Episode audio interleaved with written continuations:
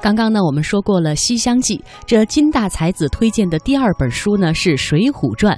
市井之外是江湖，江湖之中从来少不了刀光剑影、明争暗斗。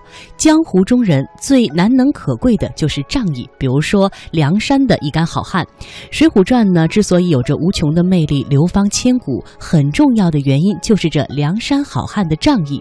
这种仗义呢，是梁山好汉所特有的，崇尚勇武阳刚的侠士风范。吉凶相救，患难相扶，是《水浒传》着力表现的一种文化。在大相国寺，鲁智深邂逅了林冲，林冲非常欣赏鲁智深的武艺和豪气，从相识开始就和鲁智深结为了兄弟。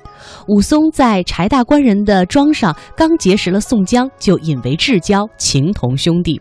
鲁智深为了兄弟仗义，大闹野猪林；李逵出手仗义，只身劫法场；武松为了英雄的仗义，怒打蒋门神；石秀因为众兄弟的仗义，大闹翠屏山。这些无不体现着吉凶相救、患难相助、共度难关的仗义精神。《水浒传》当中的梁山好汉就是这样一群有着仗义人格的好男儿，他们勇猛无比，豪气凌云，丝毫没有世俗气，唯独有刚烈、呃雄伟的仗义之气。好汉们为患难兄弟打抱不平。表现出来的是士为知己者死的仗义精神，让人动容，也让人感叹。接下来我们将听到的是一段评书，呃，就是演说的《水浒传》。石谦和李衮把最后的一张布告给贴在中书府大墙上了，然后两个人纵身一跳，就上了那院墙了。借着月光，举目抬头，这么一看呐。呵，好大的一座府地呀！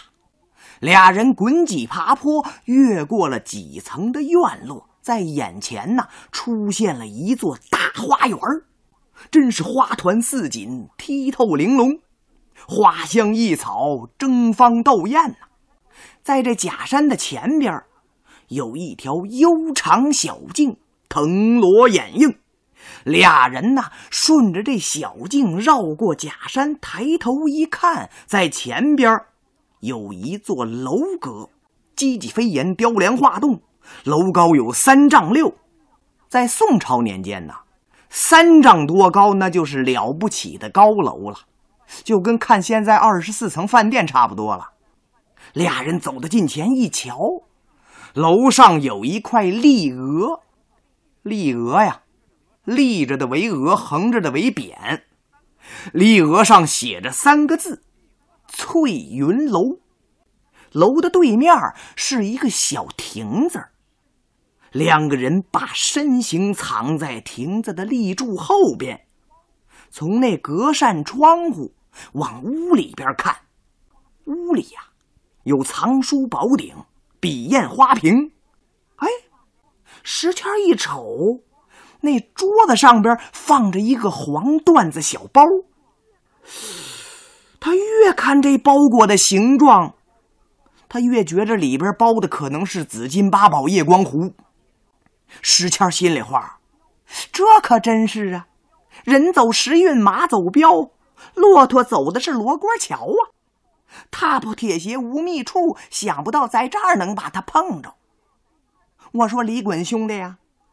你敢不敢进屋，把桌子上那小包给我拿出来呀？那包里包的就是那把宝壶，没想到在这儿碰上了，这叫一物归一主啊！兄弟，你敢不敢进去呀？李衮一想，不就进屋把酒壶拿出来吗？这有什么呀？你古上早时迁，敢从东京汴梁往外拿？这眼前摆着的东西，我有什么不敢的呀？我敢！说着话，推门就进屋。这一迈腿，咣当，李衮呢，就掉到那滚板坑里了。感情这是生铁佛设的一计。